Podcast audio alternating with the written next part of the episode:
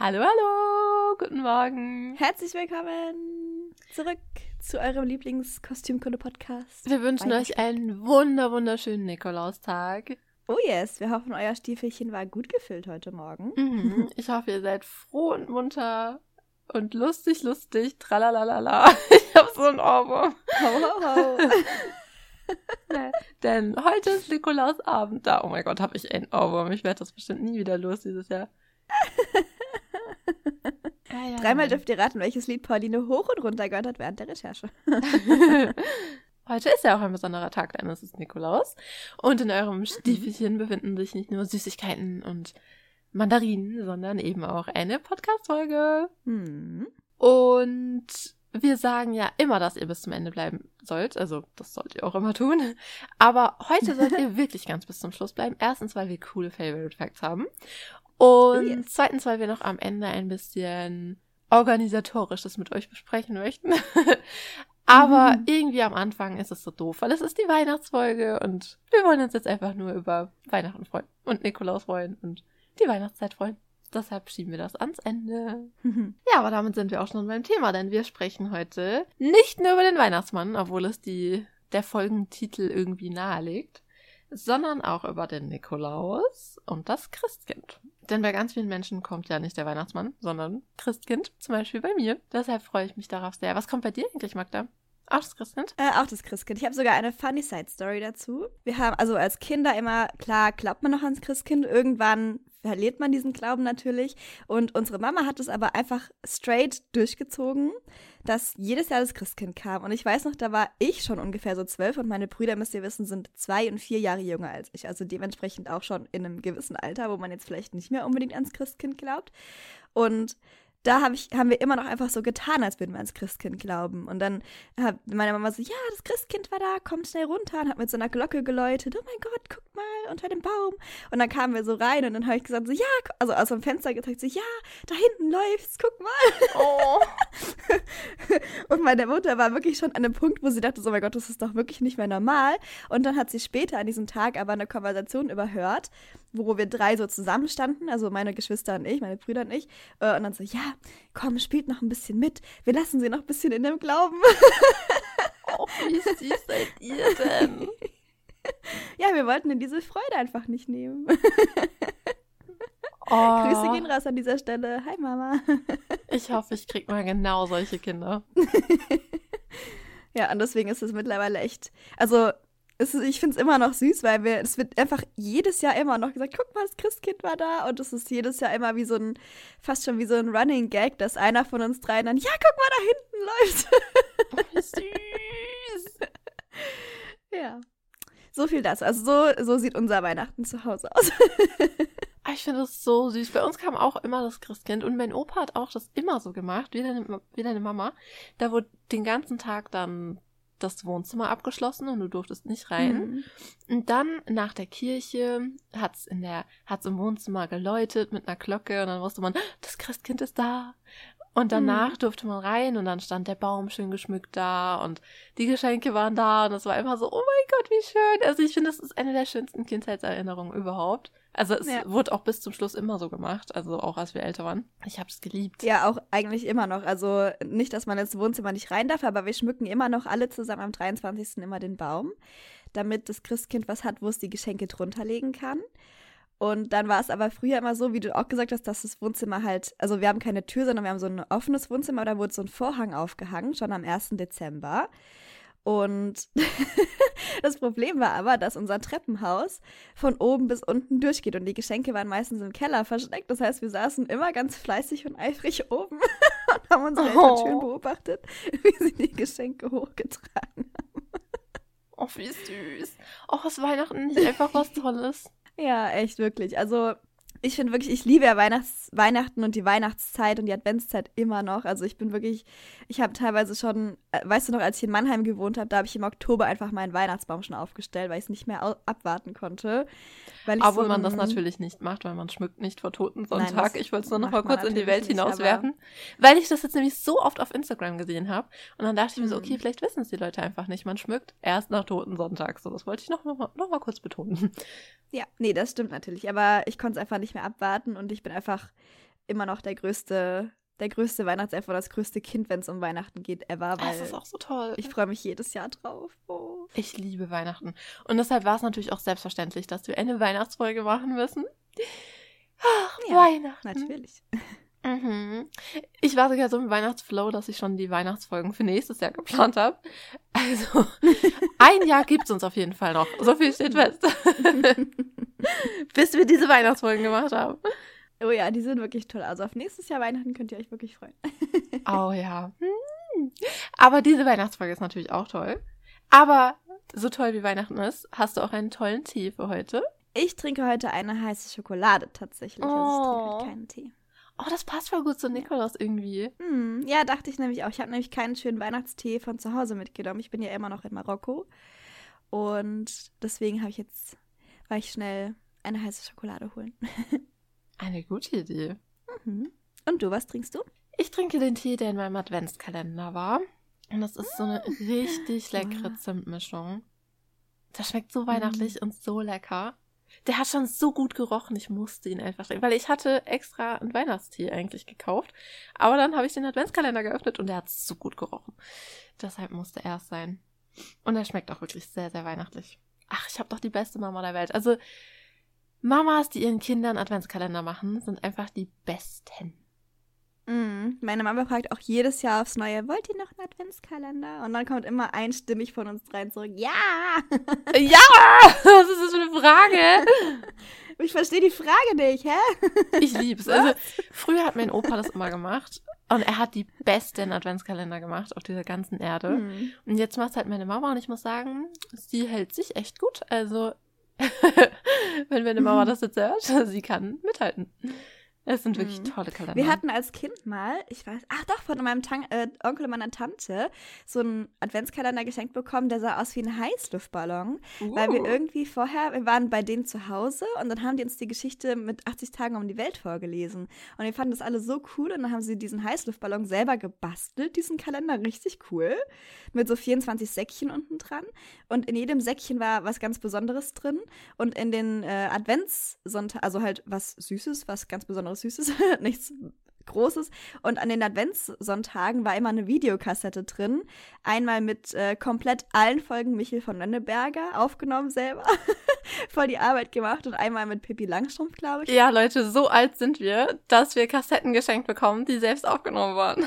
Ja, Videokassetten. Also das war wirklich, da war, keine Ahnung, war ich vielleicht sechs, sieben. Also das ist wirklich schon lange, lange, lange her. Aber ich fand, also diesen Adventskalender, obwohl es schon so lange her ist, und den haben wir auch, glaube ich, dann ein paar Jahre in Folge benutzt, aber an diesen Adventskalender kann ich mich wirklich noch richtig gut erinnern. Also wenn ihr selber Kinder habt oder ihr seid Tante oder Onkel, das sind wirklich Sachen, da erinnert man sich wirklich lange, lange Zeit dran, kann ich euch sagen, an solche oh, besonderen oh, ja, Adventskalender.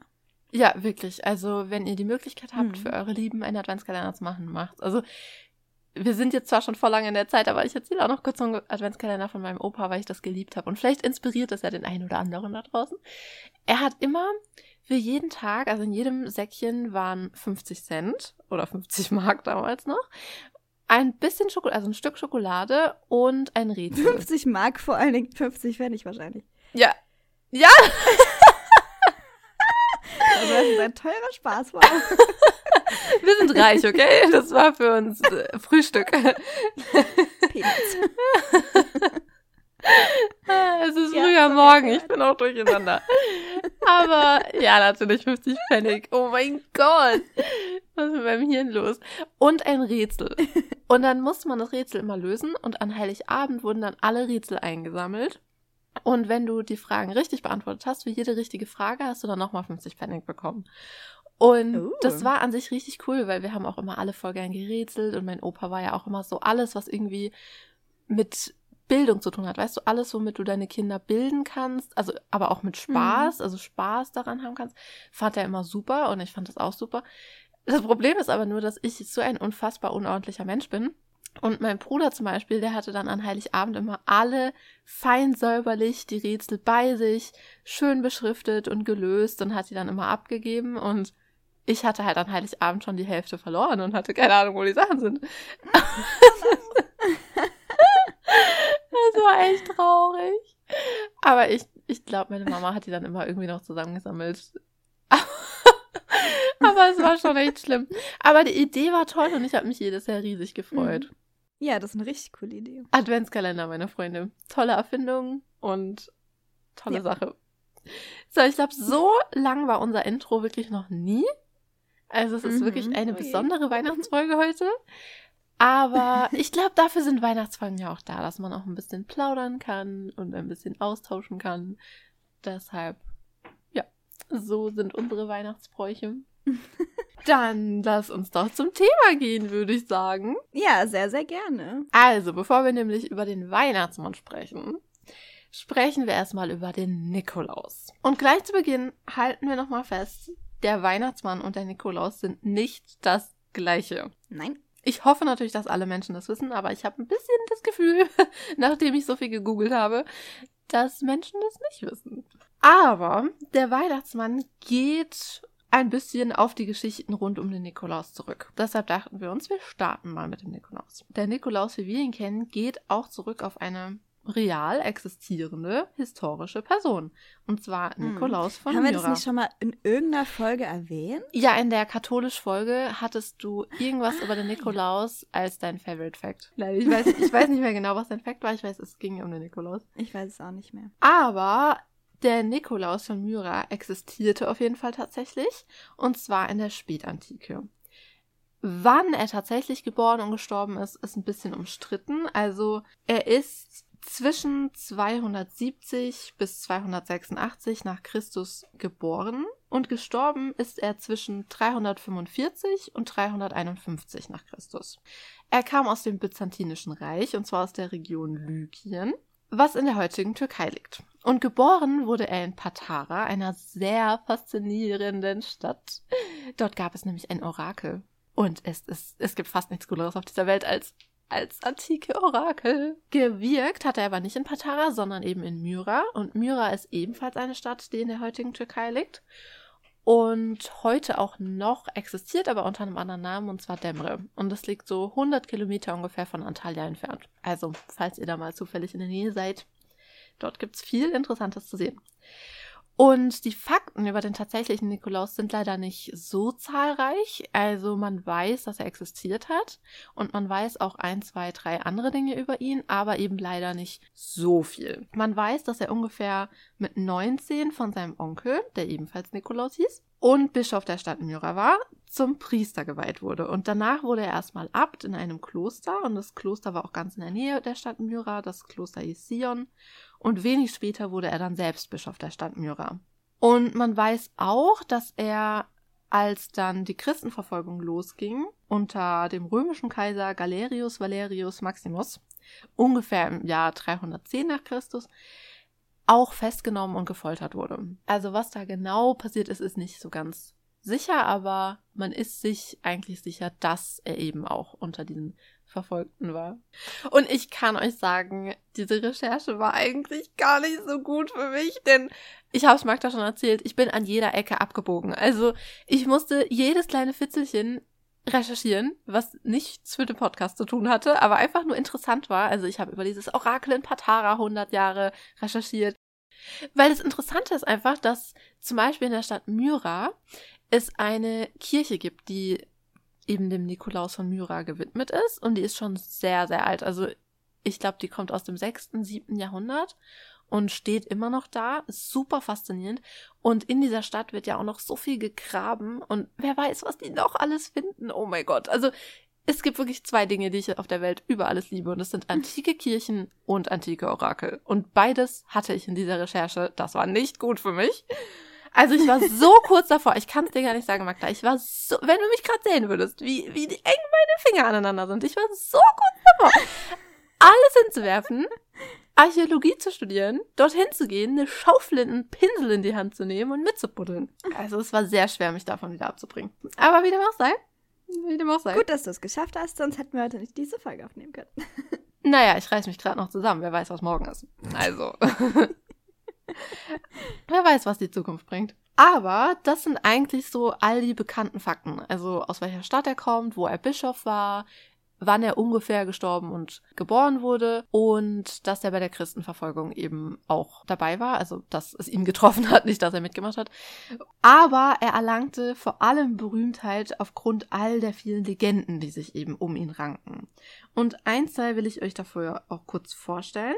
Es gibt zum Beispiel eine Legende, die besagt, dass es einst in seiner Stadt einen Vater gab, der sehr, sehr arm war und deshalb die Mitgiften seiner drei Töchter nicht bezahlen konnte und sie deshalb zur Sexarbeit freigeben wollte.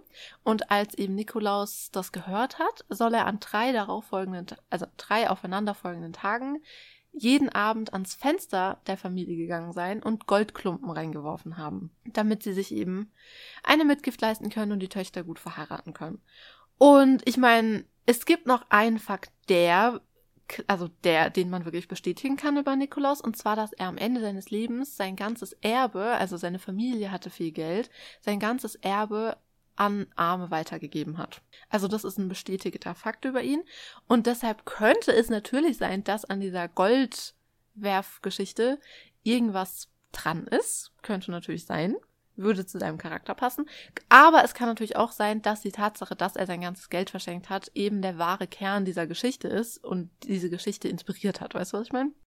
Aber auf jeden Fall aufgrund dieser Geschichte wird er halt sehr, sehr oft in heiligen Bildnissen eben auch dargestellt mit entweder drei Äpfeln in der Hand oder drei goldenen Kugeln in der Hand. Und es gibt zum Beispiel, also wie gesagt, es gibt noch ganz viele Geschichten, aber eine andere Geschichte ist eben auch, dass Schiffsleute auf der See in Not geraten sind was eins der schlimmsten Dinge ist, die ich mir überhaupt vorstellen kann. Du bist auf der offenen See und gerätst in Not. Ich, ich krieg schon Panik, wenn ich nur daran denke. Ich krieg schon Panik, nur daran zu denken, dass ich auf dem offenen See bin, auf der offenen See bin. Also, oh mein Gott. Und als sie dann eben Angst bekommen haben, riefen sie Nikolaus an, also den heiligen Nikolaus. Und der erschien ihnen dann, beruhigte die See, beruhigte den Wind und setzte ihre Segel wieder richtig. Und so kamen sie eben wieder sicher am Land an. Und um eben Gott zu danken, Nikolaus zu danken, gingen sie dann in die Kirche, denn sie waren in Myra, gingen dort in die Kirche, sahen dort ein Abbild des heiligen Nikolaus und wussten, er war das. Er hat sie gerettet. Und seitdem ist Nikolaus auch der Patron der Seefahrer. Aber es gibt noch ganz viele andere Geschichten und ob die wirklich passiert sind oder nicht, oder ob sie eben nur Geschichten sind, wir wissen es nicht.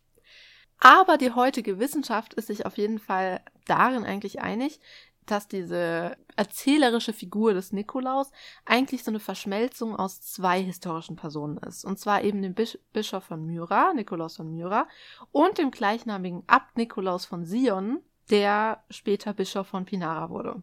Also es ist auch dort ganz in der Nähe. Und auch ja nicht ganz gleichzeitig lebt, gelebt hat, aber so 100, 200 Jahre später gelebt hat. Und man nimmt eben an, dass da sehr viele Geschichten so verschmolzen sind. Und man deshalb gar nicht mehr richtig sagen kann, was war wirklich Nikolaus von Myra und was nicht. Aber dieser ganze Kult rund um den heiligen Nikolaus begann dann ungefähr 200 Jahre nach seinem Tod, und zwar von Griechenland aus. In Griechenland begann der. Und von dort aus breitete er sich auf ganz viele andere Länder aus, vor allem in Osteuropa. Also da ist dieser Hype um den Nikolaus wirklich riesig.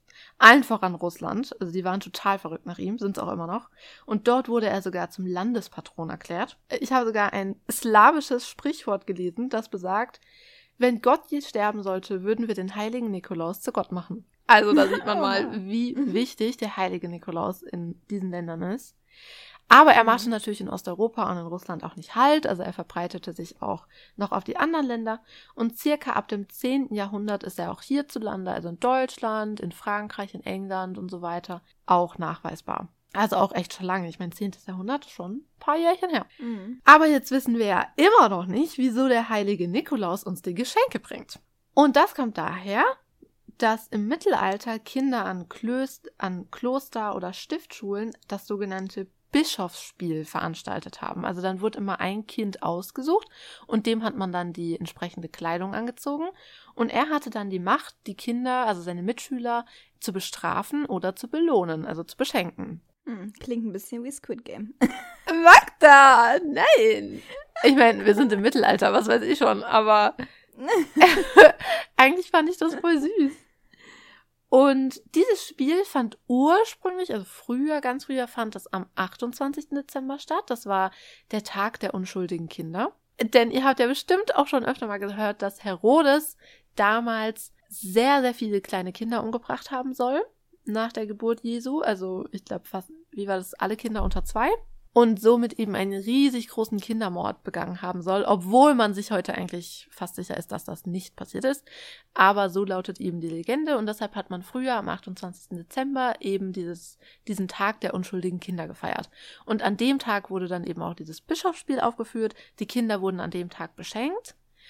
Aber das hat man dann verlegt auf den 6. Dezember, denn der 6. Dezember ist der Todestag von dem heiligen Nikolaus und somit eben sein Gedenktag. Und dann hat man die Bescherung eben an diesen Tag gelegt und hat dann dort auch das Bischofsspiel gespielt. Und irgendwann hat sich das aber eben gewandelt, also diese Vorstellung, dass nicht mehr ein Kind herumgeht und die anderen Kinder beschenkt, sondern dass eben Nikolaus zu dir nach Hause kommt und dich beschenkt. Denn vor allem eben auch diese Geschichte des verarmten Vaters der von ihm Geld, äh, Gold geschenkt bekommt, hat eben dieses Bild des gebenden, beschenkenden Nikolaus sehr stark geprägt. Also generell weiß man, dass er in seinem Leben, also ich habe ja gerade eben schon gesagt, das ist eine gesicherte Sache, dass er am Ende seines Lebens sein ganzes Vermögen weggegeben hat und er hat eben auch so gelebt, dass er gegeben hat, dass er geholfen hat und gerade dann eben, wie gesagt, diese Geschichte mit den Goldklumpen, die er durchs Fenster wirft, um den Leuten zu helfen, hat dieses Bild von dem schenkenden Mann sehr stark geprägt. Und deshalb passt es ja auch sehr gut, dass er dann eben am 6. Dezember die Geschenke bringt. Mhm.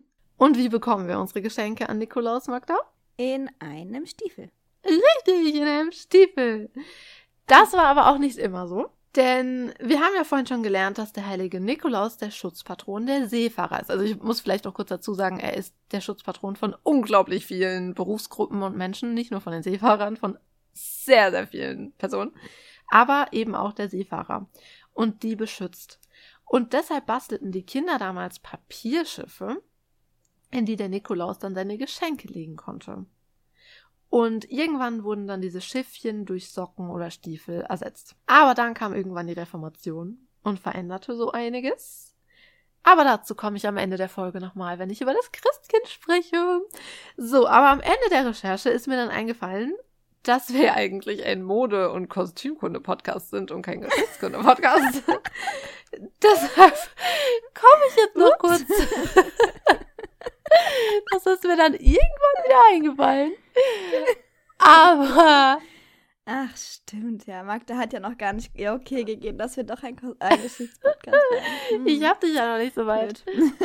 Aber hey, du kannst so stolz auf mich sein, wenn du wüsstest, wie ich mich zusammengerissen habe. Wenn du wüsstest, wie viele interessante Dinge in der Recherche da aufgetaucht ja, sind. Ja, ich merk's oh gerade schon. Gott.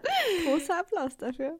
Ich hätte euch noch so viele interessante Dinge erzählen können. Oh Gott, aber dann würden wir übermorgen hier sitzen und ich glaube, Magda würde den Podcast nicht mehr mit mir machen. Deshalb reiße ich mich zusammen und werde euch jetzt noch kurz ein, zwei Sätze zum Aussehen des Nikolaus sagen. Denn es gibt ja ganz viele verschiedene Abbildungen des Nikolaus. Also, hm. so wie ich das sehe, ist das ganz oft echt so ein Mischmasch zwischen Nikolaus und Weihnachtsmann. Aber auf den meisten klassischen Abbildungen trägt er eben, sieht er eben nicht aus wie der Weihnachtsmann, wie wir ihn kennen, sondern trägt die Kleidung und die Insignien eines Bischofs, weil er ja auch ein Bischof war. Auf dem Kopf trägt er eben eine Mitra. Ihr erinnert euch vielleicht noch an die Katholisch-Folge. Das war dieser spitz mhm. zulaufende Hut, der hinten zwei Stoffbinden dran hat, die Vitae, die symbolisch für die zwei Testamente stehen. Als Kleidung trägt er eben, also ich habe verschiedene Abbildungen gesehen, also ich, es gibt ja auch einfach unfassbar verschiedene. Auf manchen trägt er eben eine Albe und eine Stola, auf anderen trägt er darüber noch ein Messgewand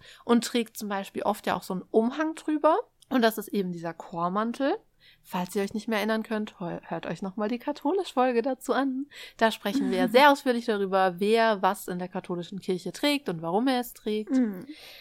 Und das ist eben die Kleidung des Nikolaus. Und die geht komplett zurück auf die liturgische Kleidung in dieser Zeit oder eigentlich auch die, die heute noch existiert. Und er hat meistens eben auch noch seinen Bischofsstab dabei, denn auch das ist ja eine Insignie des Bischofs. Mhm. Ja, also eigentlich ist es alles, was man so zum Aussehen sagen kann, weil wie gesagt, das ist ja nur liturgische Kleidung.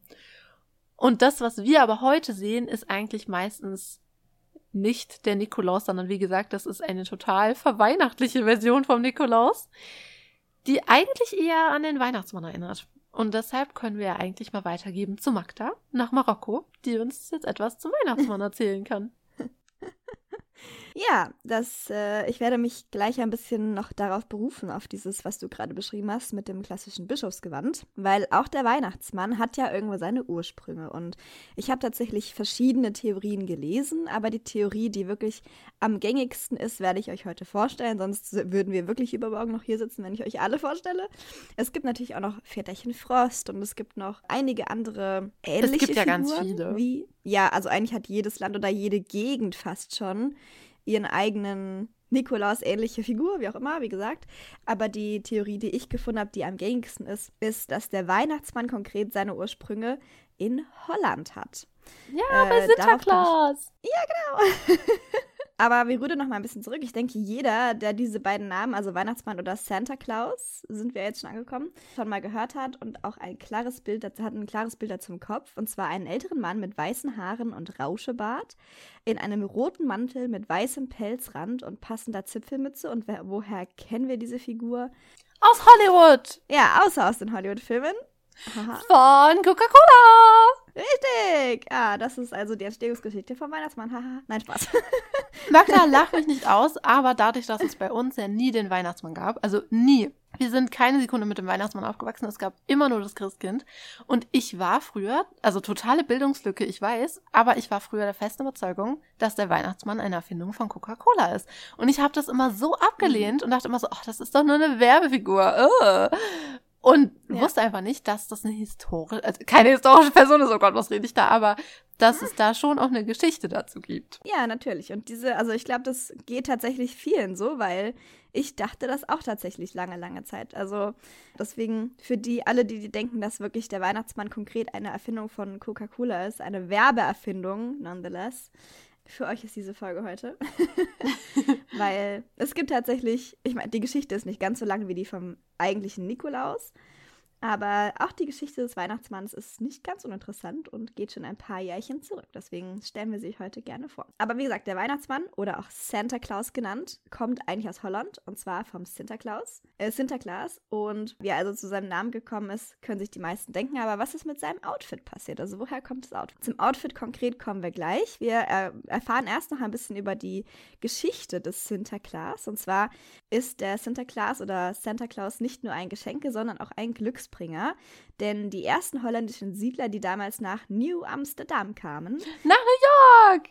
genau, nach dem heutigen New York, ernannten Sinterklaas zu ihrem Schutzpatron auch wieder. Also auch hier ist der Sankt Nikolaus oder Sinterklaas, wie er in Holland genannt, genannt wird, auch wieder ein Schutzpatron. Wahnsinn, oder? Wie beliebt der Mann war. Als Patron. Ja, wirklich. Also, aber kann ich auch gut verstehen. Also, wenn man ein bisschen mehr über seine Lebensgeschichte weiß oder immerhin diesen Mythos, dann versteht man auch, warum so viele Länder und so viele Personengruppen ihn zu seinem Schutzpatron erklären. Und dieser Sinterklaas wurde neu- 1804 nochmal hervorgegraben von John Pintard, einem der Gründer der New Yorker Historical Society. Denn zu dieser Zeit herrschte in New York viel Gewalt und Verbrechen. Anders als heute. Äh, ja, genau. Ganz anders als heute. Und vielleicht sollten die das nochmal, sich nochmal darauf besinnen, aber gut. Und ähm, ja, das tat zumindest Pintard in dieser Zeit. Und ja, ging ein bisschen an die Anfänge New Yorks zurück und zog Santa, also Sinterklaas, als Figur des Friedens und der Harmonie heran. Und es gibt ganz, ganz schöne Zeichnungen auch aus dieser Zeit. Und auf diesen Zeichnungen trägt Sinterklaas tatsächlich noch die klassische Bischofsrobe oder etwas, was sehr, sehr ähnlich aussieht. Und dies ja farblich, wie wir wissen, viel weiß, aber auch so ein eigentlich lila, ne, glaube ich, Bischöfe. Ja, deshalb wundert mich das auch mit dem Rot. Also, dass es so oft ja, mit aber auf Rot manchen, wird, also weil auf das manchen tragen ja. Zeichnungen sieht es tatsächlich rot aus. Also es gibt verschiedene Zeichnungen, auch aus, dieser, äh, aus diesen Anfangszeiten der New Yorker Historical Society. Und da ist es teilweise so ein Weinrot. Also Aber eigentlich ist es natürlich violett. Also, wer in der katholisch-Folge aufgepasst hat, der weiß noch, Genau. dass Bischöfe violett tragen und Kardinäle rot tragen. Und er war ja kein Kardinal. Richtig. Genau, er war kein Kardinal, aber deswegen habe ich auch gesagt, das erinnert so ein bisschen an eine Bischofsrobe, weil natürlich die Farbgebung ein bisschen anders gestaltet wurde. Aber Amerikaner deswegen- hatten wahrscheinlich einfach keine Ahnung. ach, pff, wahrscheinlich hatten die einfach keinen, hatten die einfach keinen Lila. Es war noch zu jung, das Land. Gab es noch nicht. War noch nicht erfunden. Also so, das sind so die ersten, ersten Darstellungen des amerikanischen Sinterklaas, der dann später auch Santa Claus genannt wurde, wie wir wissen. Und ja, so geht man davon aus, dass da tatsächlich auch diese Farbgebung herkommt von diesem von diesen Abbildungen der New Yorker Historical Society, auf dem der Santa Claus weiß und weinrot dargestellt wird. Und die erste bekannte Darstellung von Santa finden wir in einem kleinen Büchlein oder einem Heft. Das nennt sich The Children's Friend, a New Year's, New Year's Present to the Little Ones from 5 to 12. Also man durfte nur zwischen 5 und 12, im Alter von 5 und 12, an den Santa glauben. Dort sieht man Santa abgebildet. Also da weiß man übrigens nicht, auf wer das geschrieben hat genau. Es gibt verschiedene Ansätze, wer es geschrieben haben könnte, aber deswegen weil ich es nicht genau weiß, verrate ich es euch lieber nicht, um hier nichts Falsches zu verbreiten. Auf diesen Abbildungen sieht man Santa, wie er auf einem Schlitten sitzt, gezogen von einem Rentier damals noch. Und auf dieser Illustration trägt er einen Mantel, vermutlich aus einem glatten, glatteren Material wie Wildleder, also keinen richtigen Pelzmantel, bei dem der Kragen jedoch aus Pelz ist und eine Mütze, die ein bisschen aussieht wie die von Palastwachen in England. Weißt du, welche ich meine? Diese schwarzen, langen die Farbe kann man auf dem Bild aber tatsächlich nicht genau erkennen, weil das Bild tatsächlich nur wenig Koloration, äh, Koloration besitzt. Also der Schlitten ist grün koloriert, aber zum Kostüm von Santa kann man hier farblich noch nicht wirklich was sagen. Und es geht auch aus dem Gedicht nicht hervor. Dieses Heftchen ist äh, aus dem Jahr 19, äh, 1821, by the way. Und schon zwei Jahre später, 1823, kam ein Gedicht raus, das heute häufig Clement Clark Moore zugeschrieben wird. Und zwar A Visit from St. Nicholas oder auch besser bekannt als Twas the Night Before Christmas. Das kennt sicherlich der ein oder andere. Vielleicht nicht das ganze Gedicht, aber dass es dieses Gedicht gibt. Und in diesem Gedicht wird der Weihnachtsmann tatsächlich genauer beschrieben. Der Weihnachtsmann wird als kleiner alter Fahrer eines Rentierschlittens beschrieben, der von Kopf bis Fuß in Pelz gekleidet, mit Asche beschmutzt durch den Kamin ins Haus einsteigt. Mit einem breiten Gesicht und einem runden Bauch, der beim Lachen wackelte wie eine Schüssel mit Konfitüre oder mit Wackelpudding und seine Augen leuchten und er grinst fröhlich mit seiner Pfeife im Mundwinkel. Ich würde euch tatsächlich einmal, also nicht das komplette Gedicht vorlesen, sondern den Ausschnitt konkret, in dem er so ein bisschen beschrieben wird. Dann könnt ihr das vielleicht ein bisschen besser nachvollziehen. Ich habe es nicht auf Deutsch übersetzt. Also die nächsten, nächsten Zeilen werden auf Englisch folgen, weil äh, ich finde, das kann man auch einfach nicht, nicht sehr gut auf Deutsch übersetzen, wenn man es richtig vorlesen möchte. He was dressed all in fur from his head to his foot, and his clothes were all tarnished with ashes and soot. A bundle of toys he had flung on his back, and he looked like a, peddler, a peddler just opening his pack. His eyes, how they twinkled, his dimples, how merry, his cheeks were like roses, his nose like a cherry. His droll little mouth was drawn up like a bow, and the beard on his chin was as white as the snow. The stump of a pipe he held tight in his teeth, and the smoke it encircled his head like a wreath. He had a broad face and a little round belly that shook up when he laughed like a bowl full of jelly. He was chubby and plump, a right jolly old elf. Also hier wird tatsächlich das Wort elf auch verwendet, was ja eher mit kleineren Personen in Verbindung gebracht wird. Also hier ist man auch davon ausgegangen, dass er ja ein Elf sein könnte, also gar kein richtiger Mensch. So viel erstmal zu der Beschreibung hier in dem Gedicht. Also das kommt schon dieser, dieser Zeichnung von Coca-Cola, auf die wir später noch zurückkommen werden, kommt das schon sehr nah. Also er hat rote Wangen, eine rote Nase, dieses breite Grinsen im Gesicht, eine Pfeife im Mundwinkel, aber zu der Farbe seines Anzugs oder seines, äh, seines Mantels wird tatsächlich auch nichts gesagt. Also auch hier, wir wissen nicht, welche Farbe Mantel er trägt. Wir wissen nur, er trägt einen Pelzmantel. Zum allgemeinen Aussehen wird ein bisschen was gesagt wenigstens. Also wir gehen noch ein Stückchen weiter in der Geschichte. War ein weiterer wichtiger Bestandteil unseres heutigen Santa Claus sind die Zeichnungen von Thomas Nast. Nast war ein Kind deutscher Einwanderer in den USA, der mit sechs Jahren dorthin kam und zu Beginn hatte er große Verständigungsprobleme, weil im 19. Jahrhundert wer hätte es gedacht, hat man noch nicht Englisch ab der ersten Klasse in der Grundschule gelernt und hat sich damals so ein bisschen in seine eigene Zeichenwelt geflüchtet. Also er konnte schon in sehr jungen Jahren sehr gut zeichnen und nicht besonders überraschend wurde er dann auch mit 15 Jahren als äh, Illustrator äh, angestellt, angezeichnet. Und später wurde er dann auch äh, Karikaturist, ein schwieriges Wort, Karikaturist. Und tatsächlich zeichnete er nicht nur Santa Claus, sondern er äh, er fand oder er prägt auch sehr die Figur des Uncle Sam, die ja dem einen oder anderen sicherlich auch sehr bekannt ist. Für seine Zeichnungen von Santa Claus bezog er sich auf eine Figur aus alten deutschen Volkssagen aus seiner ehemaligen Heimat. Er kam nämlich aus der Pfalz und dort gibt es den Pelznickel, der die Attribute von St. Nikolaus und Knecht Ruprecht vereinte. Also das ist ja so ein bisschen die besondere Neuerung an, oder was heißt Neuerung, aber das ist der Unterschied zwischen dem Weihnachtsmann und St. Nikolaus. Das ist ja in vielen Gegenden und bei uns war das früher auch so, das weiß ich noch, kam der Nikolaus mit Knecht Ruprecht und die guten Kinder haben was vom Nikolaus bekommen in ihren Stiefel also Süßigkeiten oder Obst, Nüsse, wie auch immer. Und die unartigen Kinder haben Hiebe mit der Rute bekommen vom Knecht Ruprecht. Und dieser Pelznickel war, äh, fiel da ein bisschen aus dem, aus dem Raster, denn der vereinte beides. Also der hat den guten Kindern Geschenke mitgebracht und den unartigen Kindern hat er Hiebe zukommen lassen. ja, bei seinen, äh, einer seiner ersten Zeichnungen von Santa war noch in einem dunklen Pelzmantel mit Sternen und gestreifter Hose zu sehen, wie er 1863 mitten im Bürgerkrieg Goodies an die Soldaten verteilte. Also es war eine sehr patriotische Zeichnung vom Weihnachtsmann. Nast war tatsächlich der erste, der auch irgendwann dann später in seinen Zeichnungen Santa als Nordpolbewohner enttarnte, wenn man so möchte.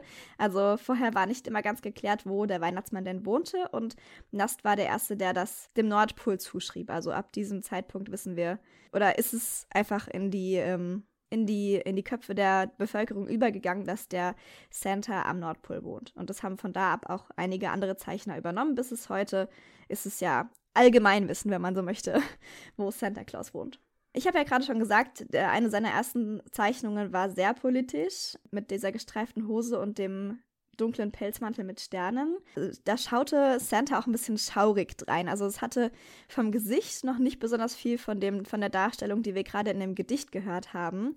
Und das wandelte sich aber tatsächlich mit der Zeit und immer mehr hin zu einem zunehmend gütigeren Alten der Obst und Nüsse an artige Kinder verteilte und über ihr Benehmen tatsächlich auch Buch führte. Also da wird auch dieses Buch eingeführt. Vorher ging man einfach davon aus, der Nikolaus weiß oder Santa Claus weiß, wer artig war und wer nicht. Und ab hier wird aber diese, diese Liste oder dieses Buch eingeführt. Und der Hut wurde mit der Zeit zu einer Zipfelmütze und der braune Mantel wurde zu einem leuchtend roten tatsächlich. Also das ist eine, eine Veränderung, die auch nicht, nicht nur tatsächlich, aber die hauptsächlich Thomas Nast akkreditiert wird. Ja, dieser, dieser rote Mantel bekam dann auch diesen weißen Pelzbesatz an den Kanten. Es gab zu dieser Zeitpunkt, zu diesem Zeitpunkt auch andere Zeichner, die Santa als Motiv zeichneten, aber dadurch, dass Nast eben oder von Nast so viele Zeichnungen noch erhalten sind, ist es leider Gottes, wenn man so möchte, kann man nicht wirklich nachweisen, ob es vielleicht von irgendwem anders stammt, aber also zu dieser pa Zeitpunkt, als Nast sehr, sehr viel gezeichnet hat und Santa auch sehr viel gezeichnet hat als Motiv, äh, kam eben dieser Umschwung von dem, von dem dunklen Pelzmantel zu dem roten, zu dem weißen Pelzbesatz, zu der Zipfelmütze. Also ab hier ab Ende des 19. Jahrhunderts kann man sagen, sieht der, der Weihnachtsmann oder der Santa Claus so aus. Wir haben ja gerade schon gesagt, dieses, dieses Rot vom Mantel erinnert so ein bisschen an diese dargestellte Zeichnung vom, vom St. Nikolaus oder von Sinterklaas, der New York Historical Society. Und man geht aber mehr davon aus, dass es eigentlich mehr ästhetisches Empfinden war von Nast. Also, weil natürlich, hat irgendwann den, den Weihnachtsmann oder den Santa Claus mehr so gezeichnet, wie es in diesem Gedicht beschrieben wird, mit diesen roten Wangen und der roten Nase und dem weißen Rauschebart und dem freundlichen Lächeln und wahrscheinlich hat er sich einfach auch an dieser Farbpalette bedient für den Mantel. Sieht natürlich auch ästhetisch ein bisschen runder aus, hahaha, pun intended, wenn man, wenn man so einen, so einen rundlichen alten Mann äh, mit roten Wangen und roter Nase in einem roten Mantel zeichnet, als wenn man ihm einen braunen oder grauen Mantel anzieht. Denn das war tatsächlich auch noch vertreten zu dieser Zeit, aber eben es wurde vermehrt in Rot gekleidet oder Santa wurde vermehrt in Rot gekleidet ab diesem Zeitpunkt. Und auf diese Variante, die ich gerade beschrieben habe, beruft sich dann auch 1931 der Zeichner Haddon Sandblum, als er den Auftrag von Coca-Cola bekam, für deren Werbekampagne ein Motiv zu zeichnen.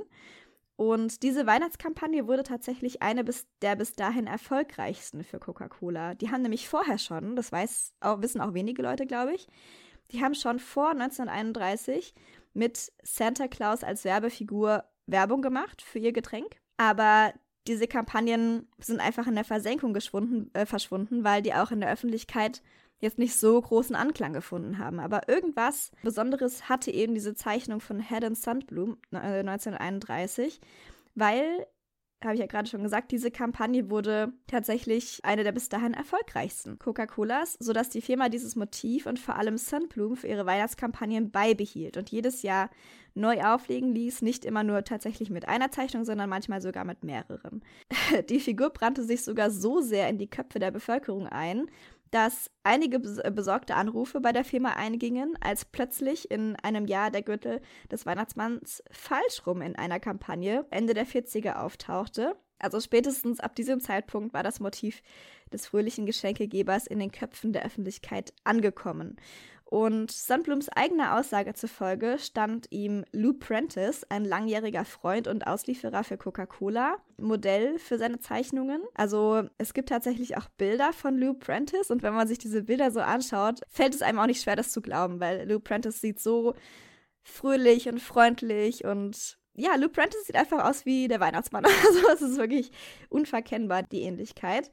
Und nach Lou Prentices Tod hat er laut eigenen Aussagen dann sich selbst tatsächlich gezeichnet, also Haddon Sandblum sich selbst im Spiegel. Und so ist angeblich auch dieser falschrumme Gürtel entstanden, by the way. also weil er einfach spiegelverkehrt gezeichnet hat und so der Gürtel eben falsch rum war. Und Santa wurde so bekannt, dass nicht nur Cola ihn verwendet, äh, Cola, genau. Santa wurde so bekannt, dass nicht nur Coca-Cola ihn verwendete, sondern auch andere Firmen seinen Charme und seine Wirkung für sich nutzen wollten. Und so kam es, dass Sandblums letzte veröffentlichte Arbeit 1972 Santa auf dem Weihnachtscover des Playboy zeigte. Also, ja. Na, das ist ja mal eine Karriere. Das war eine Karriere, ne, würde ich auch sagen. Nee, aber deswegen ähm, hat es manchmal, wenn man sich nicht wirklich mit der äh, Geschichte des Weihnachtsmanns oder von Santa Claus auskennt, manchmal so die Wirkung, als ob Santa wirklich eine reine Kommerzfigur ist. Was ja an sich, die Geschichte von Santa Claus finde ich eigentlich tatsächlich ganz schön, weil er ja immer wieder, habe ich ja schon gesagt, es wird ja immer wieder, er wird ja immer wieder als Schutzpatron für alles Mögliche herangezogen. Ja, war ja eigentlich nicht der Weihnachtsmann, sondern Nikolaus. Weißt du, was ich meine? Er ist ja, ja der Schutzpatron und nicht der Weihnachtsmann. Ja, nein, das stimmt. Aber also dadurch, dass die Geschichte des Weihnachtsmanns eben auf Sinterklaas hier konkret zurückgeht, finde ich das schon. Ich finde es eigentlich äh, echt schade, dass, dass der Weihnachtsmann konkret als so eine Werbefigur gesehen wird, ehrlich gesagt. Also ich habe das ja auch lange Zeit gedacht, dass wirklich Coca-Cola den erfunden hat und ja. dass es wirklich eine reine, eine reine Kommerzfigur ist. Aber es wundert mich auch nicht, dass es so gesehen wird, weil natürlich die Geschichte des, des Weihnachtsmannes, also die Geschichte von Santa Claus, die neuere Geschichte zumindest, ist eben sehr werbelastig und sehr. Auf jeden Fall. Kommerziell, also. Und weißt du, was auch mein Problem damit ist? Also, wie gesagt, ich habe halt auch zum Weihnachtsmann überhaupt keine emotionale Beziehung, deshalb ja. Aber für mich ist halt Santa Claus, also es gibt doch super viele Hollywood-Weihnachtsfilme. Und mhm. die kann ich alle nicht ausstehen. Es geht immer nur, weißt du, auch wenn sie am Ende immer so tun, dass die Message eigentlich ist, liebt euch und bla bla bla, mhm. weißt du, was ich meine? Sie tun so, aber eigentlich sind das alles nur Kommerzfilme, Konsumfilme und das hat alles nichts mit mhm. Weihnachten zu tun. Und nur mal kurz nebenbei, Weihnachten ist auch, Weihnachten ist nicht das, was in den Hollywood-Filmen gezeigt wird. Weihnachten ist letztendlich ein religiöses Fest. Und deshalb ja. nervt mich das immer, wenn es dann so komisch dar, also einfach auf so eine komische Hollywood-Weise dargestellt wird. Und Santa Claus ist für mich die Personifizierung dessen, was da dargestellt wird. Weißt du, was ich meine? Mhm. Er verkörpert mhm. eben genau diesen Hollywood-Spirit und das gefällt mir überhaupt nicht. Und deshalb finde ich auch all diese Weihnachtsfilme so furchtbar und kann damit nichts anfangen. Und deshalb mag ich auch den Weihnachtsmann ja. nicht. Und deshalb sehe ich ihn auch Aber ich glaube, das hat auch viel mit, äh, mit der generellen Veränderung in der Gesellschaft zu tun, dass du halt heute hast du halt einfach eine Konsumgesellschaft. Das kann man auch leider nicht, nicht schönreden und auch nicht wegreden, weil dieses Geschenke geben was ja der Weihnachtsmann tut, das macht der Nikolaus, das macht das Christkind. Dieses Geschenke geben war früher, vor ein paar hundert Jahren tatsächlich, teilweise essentiell. Also du hast ja keine Geschenke, also keine, keine Geschenke verschenkt, nein, du hast keine keine Spielzeuge verschenkt damals, sondern du hast ja was zu essen verschenkt. Du hast Nüsse verschenkt oder der Weihnachtsmann hat Nüsse verschenkt, Obst verschenkt und solche ja, Sachen. Ja, aber der Spirit davon war eigentlich was anderes. Also, weil eigentlich hatte ich noch zwei schöne Zitate beim Nikolaus, die ich dann gar nicht mehr reingebracht habe. Aber jetzt, wo du es gerade schon ansprichst, jetzt gibst du mir eine Steilvorlage. Warte. Ja, ja, bring an. Denn es gibt einen sehr bekannten Theologen, der sich sehr stark mit so Weihnachtsbrauchtum beschäftigt hat. Das ist Manfred Becker-Huberti. Und von ihm hatte ich auch zwei sehr schöne Zitate zum Nikolausfest, wie es damals, also vor ein paar hundert Jahren, durchgeführt wurde. Weil er hat eben auch gesagt, dass genau das, was du gerade gesagt hast, eigentlich auch der Punkt war. Also man bekam etwas gut, also weißt du, man bekam etwas Sinnvolles, klar. Also wenn du jetzt Mandarinen mhm. oder Nüsse oder so geschenkt bekommst, das ist ja was Sinnvolles, damit kannst du was anfangen. Aber du hast dadurch auch etwas bekommen, was über das Lebensnotwendige hinausging, weil theoretisch ist ein süßes Gebäck, weißt du, wenn du jetzt Spekulatius bekommst, ein Plätzchen bekommst oder so, ist ja an sich nicht mhm. lebensnotwendig. Mhm. Und du hast etwas bekommen, was lecker war, was den Kindern gefallen hat, was ihnen geschmeckt hat, aber eben über das Lebensnotwendige her herausging. Und da hatte er zwei schöne Zitate. Das eine war, die Geschenke des heiligen Nikolaus waren Zeichen für die Realpräsenz Gottes und die Teilnahme der Empfänger daran. Das fand ich sehr, sehr süß. Und dann hat er eben noch ein zweites. Man konnte anhand des süßen Gebäckes Gott und seinen Himmel bereits schmecken. Und das fand ich so schön, die Vorstellung, weißt du, du hast da so ein kleines Kind, was in seinem Papierschiffchen ein paar leckere Sachen hat und dann das isst und dadurch schon Gott und den Himmel schmeckt. Das fand ich mhm. so süß. Und ich finde, genau das ist irgendwie des, der Geist des Nikolausfestes damals gewesen. Weißt du, was ich meine? Und mhm, wenn ich mhm, dann aber ja. Weihnachten sehe, wo es nur darum geht, Okay, also, ich brauche einen neuen Laptop. Wer, wer kann mir den schenken? Und mein Handy ist auch nicht mehr so gut. Vielleicht ein neues Handy. Wie wär's damit? Ein paar neue Klamotten. also, weißt du, es ist ja mhm. nur Konsum, Konsum, Konsum und ja. unter dem Deckmantel eines Festes. Und das gefällt mir überhaupt nicht. Ja, das stimmt. Ich bin voll der Grinch hier gerade, aber, aber ich liebe Weihnachten. Ich hasse nur diese kommerzielle Hollywood-Form von Weihnachten. Und ich finde wirklich, der Weihnachtsmann, also Santa Claus, ist halt wirklich, er stellt das total dar, er verkörpert das total. Ich meine, es gibt ja auch hm. genug Filme über Santa Claus. Ja, da habe ich tatsächlich auch einen Artikel drüber gelesen. Warte mal, ob ich den jetzt noch finden kann. Ich suche ihn auf jeden Fall raus und werde ihn euch in den Show Notes verlinken, weil das fand ich echt interessant zu lesen, dass tatsächlich der Weihnachtsmann ist ja, oder die, naja, die Hauptgeschichte oder die Hauptentwicklung des Weihnachtsmanns, wie wir ihn heute kennen, hat ja im 19. Jahrhundert stattgefunden. Das war natürlich eine Zeit der industriellen, industriellen Revolutionierung. Und in diesem Artikel ging es auch so ein bisschen um, diese, um dieses Konsumverhalten, was damals halt auch aufkam. Ich finde es jetzt gerade nicht mehr. Ich glaube, ich habe den Tab geschlossen, nicht Depp. Aber ähm, ich suche ihn euch auf jeden Fall raus und verlinke ihn euch, weil das war ein wirklich guter Artikel. Das war tatsächlich auch so ein bisschen so ein Grinch-Artikel. Also ähm, ich fand es ein bisschen, bisschen schwierig, den zu lesen für mein eigenes Empfinden, aber ist okay. Nein, aber Ding ist auch, es war echt interessant, den zu lesen, weil da wurde auch so ein bisschen drüber gesprochen, dass der Weihnachtsmann, wie wir ihn heute kennen, oder Santa Claus, ist ja wirklich ein, ein Konsumgut, eigentlich mehr oder weniger. Und dass dieses diese Art in keinem anderen Zeitpunkt oder zu keinem anderen Zeitpunkt hätte entstehen können, als nicht zu diesem Zeitpunkt, wo die industrielle Revolutionierung so vorangeschritten ist. Ja, das klingt wirklich spannend. Aber ich meine, wir wollen euch natürlich die Weihnachtslaune nicht vermiesen. Wenn ihr an den Weihnachtsmann glaubt und der Weihnachtsmann bei euch immer die Geschenke bringt, dann ist das wunderbar, was auch immer euch Freude bereitet. Sollen wir dann noch ein paar Worte zum Christkind sagen? Sehr gerne, hau raus. ja, dann kommen wir zum Schluss zu unserem Geschenkebringer und zwar dem Christkind. Ach, ich liebe das Christkind. Da hinten läuft's. Ach ja, das Christkind. Ach ja. Schöne Sache. Schön. Aber wie vorhin schon ein bisschen angeteasert, entstand das Christkind im Zuge der Reformation. Das fand ich auch cool zu hören. Also ich habe nicht viel darüber gelesen bis jetzt. Du wirst mit Sicherheit gleich noch einige Sachen sagen, die ich noch nicht kenne. Aber das fand ich total interessant das ist halt klar, weil in der evangelischen Kirche, wir haben es ja nicht so mit ähm, Heiligenverehrung. Und der nee. äh, Sankt Nikolaus ist natürlich ein Heiliger. Ja, also, und da sprichst du auch schon genau den Knackpunkt an. Ich mir früher auch ja. nicht, überhaupt nicht.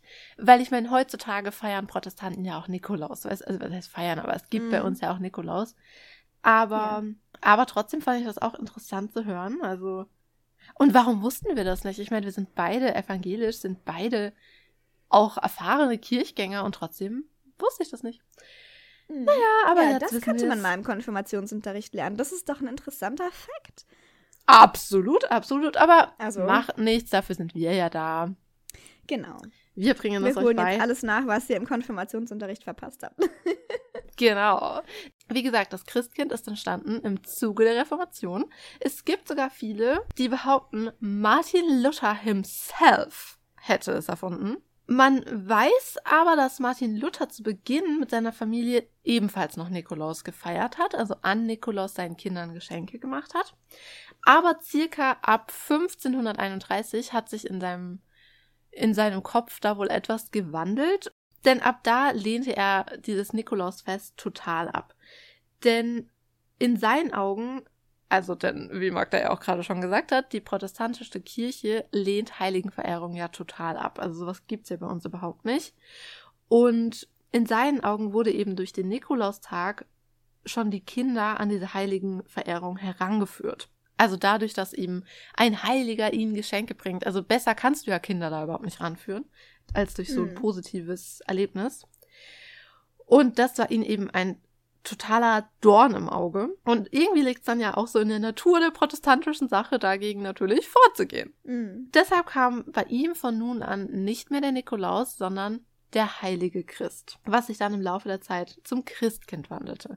Und er verlegte auch den Tag der Bescherung vom 6. Dezember auf den 25. Dezember, also auf Weihnachten. Nach heutigem wissenschaftlichen Stand geht man davon aus, dass Luther das Christkind wahrscheinlich nicht erfunden hat, sondern dass das vorher schon da war, dieses Gedankengut. Aber er trug auf jeden Fall immens zu der Verbreitung davon bei. Also, weil dadurch, dass er, ich meine, er war ja damals auch ein wichtiger Mann, ihm haben ja viele Menschen zugehört. Und wenn er dann eben öffentlich auch sagt, es kommt nicht mehr der Nikolaus und bringt Geschenke und auch nicht am 6., sondern am 25. Dezember, sondern es kommt der heilige Christ oder Christkind, dann haben das natürlich auch viele nachgemacht und es hat sich schnell verbreitet und es passt ja auch gut zum protestantischen Glauben einfach.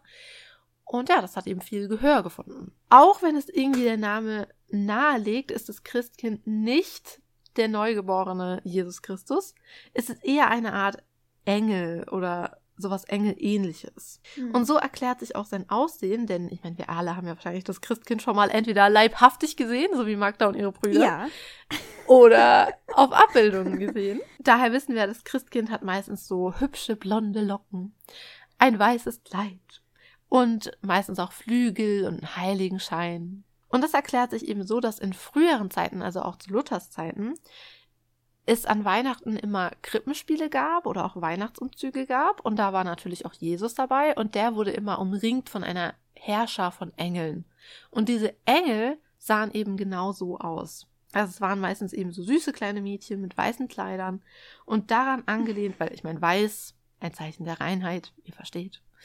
Und daran mhm. angelehnt entstand eben dieses Bild des Christkindes. Ich fand es sehr interessant, mal so zu hören, woher das Christkind kommt und dass es ja, vielleicht sogar Martin Luther selbst war, aus dessen Gedankengut es stammt. Das fand ich sehr, sehr, sehr, sehr spannend. Also generell fand ich es einfach schön, die Folge zu machen und ein bisschen so über Geschenke zu reden und über die Menschen, die die Geschenke bringen und über Weihnachtstraditionen. Und natürlich auch ja. die Mode der jeweiligen Personen.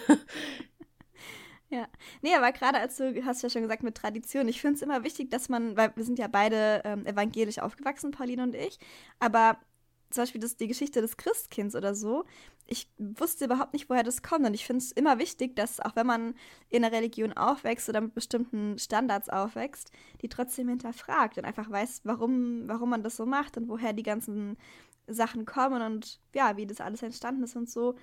Weil alle Bräuche sind irgendwie entstanden, weißt du? Also das ist, weil, wie gesagt, die Geschichte des Christkinds, ich, wir haben immer als Kinder, wie gesagt, das Christkind gesehen oder zumindest unsere Mutter glauben lassen, wir hätten es gesehen. Und ich habe aber nie hinterfragt, wie das Christkind eigentlich entstanden ist. Und ich fand es total schön, jetzt diesen ganzen Geschichten oder auch der Geschichte von Santa Claus mal ein bisschen auf den Grund zu gehen, weil ich schon irgendwie, also ich habe jetzt einen mhm. Groll gehegt, ist auch zu krass, aber gegen Santa Claus, aber das war immer so eine reine Konsumfigur. Und ich finde es eigentlich Ja, die absolut. Entstehungsgeschichte, ich meine, die Geschichte vom Christkind ist schöner, finde ich. Oh, Aber ich fand es auch einfach trotzdem toll interessant. Ja, ich fand es trotzdem interessant, mal zu hören, woher äh, Santa Claus eigentlich kommt und wie die Geschichte eigentlich entstanden ist. Absolut. Ich hoffe natürlich, dass wir all den Menschen, bei denen eben der Weihnachtsmann kommt und nicht das Christkind, dass wir denen nicht zu sehr auf die Füße getreten sind. Aber wir sind einfach absolut Team Christkind. Ja. Aber wir haben natürlich auch noch zum Ende unsere Favorite Facts im Petto. Ja! Unsere. Und unsere organisatorischen Dinge, also bleib dran. Yes, die kommen natürlich direkt im Anschluss. Oh yes. Aber willst du anfangen mit dem Favorite Fact? Ja, ich fange gerne an. Coca-Cola war tatsächlich nicht der erste Getränkehersteller, der den Charme von Santa für sich nutzen wollte, weil seit 1915 schon gab es immer wieder Weihnachtskampagnen der Brauerei und des Wasserherstellers White Rock mit Santa drauf zu sehen. Und er wurde damals schon genauso abgebildet, also mit weißem Bart und rotem Mantel. Ja, 1923 erschien wie jedes Jahr die Weihnachtskampagne des Getränkeherstellers, also von White Rock, mit Santa drauf und darauf wurde er abgebildet am Schreibtisch sitzen mit einer Flasche Mineralwasser, natürlich von White Rock, ist ganz klar, vor sich stehend und einer Flasche Whisky. Ah, was? Oh mein Gott. Was? Ähm. Santa trinkt Alkohol? Was? Ja, und zwar war das zu dieser Zeit ein ganz schöner Skandal, weil in Amerika in den 20er Jahren herrschte ja bekanntlich strikte Prohibition. Also Hm, habe ich auch schon mal gehört, ja. ja, also es herrscht tatsächlich striktes Alkoholverbot und ich fand es einfach witzig, weil es hat tatsächlich keine konkreten Konsequenzen mit sich gezogen für diesen Hersteller, aber ich fand es einfach witzig zu sehen, dass Santa so dargestellt wird, weil er war auch nicht immer der artigste. Also ich meine, ich wollte jetzt nicht sagen ein Gesetzesbrecher, weil Der übelsten Sorte. Ein richtiger Mhm. Gangster war der Mann. Bad Boy. Bestimmt hat er auch Tattoos. Huh. Aber es war ein interessanter Fakt. Gell? Was ist Mhm. dein Favorite Fact? Oh, ich habe auch einen super coolen Fact. Also ich finde es immer gut, wenn wir immer so starten und uns selber immer so loben. So, oh, ich habe so einen tollen Fact. Also ja, diesmal Aber den coolsten Fact ever. Ja, wir haben uns die Kategorie ja auch nicht umsonst rausgesucht. Also ich finde es immer total witzig, weil meistens ist es ja so, das geht dir, geht dir glaube ich, genauso, dass du während der Recherche, ich, mir fällt meistens erst fünf Minuten vorher auf, dass ich gar keinen Favorite Fact habe. Und dann meistens finde ich die restlichen Sachen, die ich so sage, so ganz cool und auch echt interessant. Aber meistens sind so die Favorite Facts, ist da meistens nochmal so echt die, die Kirsche auf dieser ganzen Sahnetorte. Wie jetzt zum Beispiel das mit dem, mit diesem anderen Getränkehersteller. Also ich finde es ist an sich so belanglos, dass auch andere Firmen diesen den Santa benutzt haben als Werbefigur, aber dass diese Flasche Whisky vor ihm steht, mitten in der Prohibition, fand ich echt witzig. Ich liebe unsere Favorite Facts. Beste Kategorie der Erde, also haben wir gut gemacht. Schulterklopfer für uns beide. Dankeschön, Vergangenheitsmagda und. Ja, vielen Dank. haben wir gut gemacht. Aber ich liebe meinen Favorite Fact heute auch total, denn wenn ihr gerade diese Folge hört, dann war gestern Sonntag, also war gestern der zweite Advent. Und somit sind es noch zwei Adventssonntage bis Weihnachten. Das wissen wir. Ja, und wenn die fünfte Kerze brennt, hast du Weihnachten verpennt. Exactly. Exactly, was war das denn? Nein. Nein, es gab nicht immer vier Adventssonntage. Sondern zehn. Denn früher begann der Advent am 11. November, also an St. Martinstag, und endete am 6. Januar, also an Dreikönigstag. Ah. Und erst im 7. Jahrhundert verkürzte dann Papst Gregor der Große die Adventszeit auf vier Sonntage. No, Und die Zahl 4 steht dabei eben Gregor? symbolisch für die Zahl 4000. Denn die Menschen damals glaubten, dass die Menschheit seit der Entstehung der Welt 4000 Jahre auf den Erlöser, Jesus Christus, warten musste.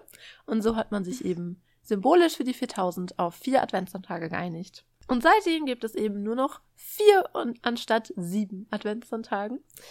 Oh. Und das fand ich sehr interessant. Ja, auch hier. Es hat immer alles eine Bedeutung, Leute. Also nur weil man das immer so gemacht hat, kann man Sachen ruhig hinterfragen und mal herausfinden, warum man die eigentlich so macht, finde ich. Hm. Also, ich finde es super spannend.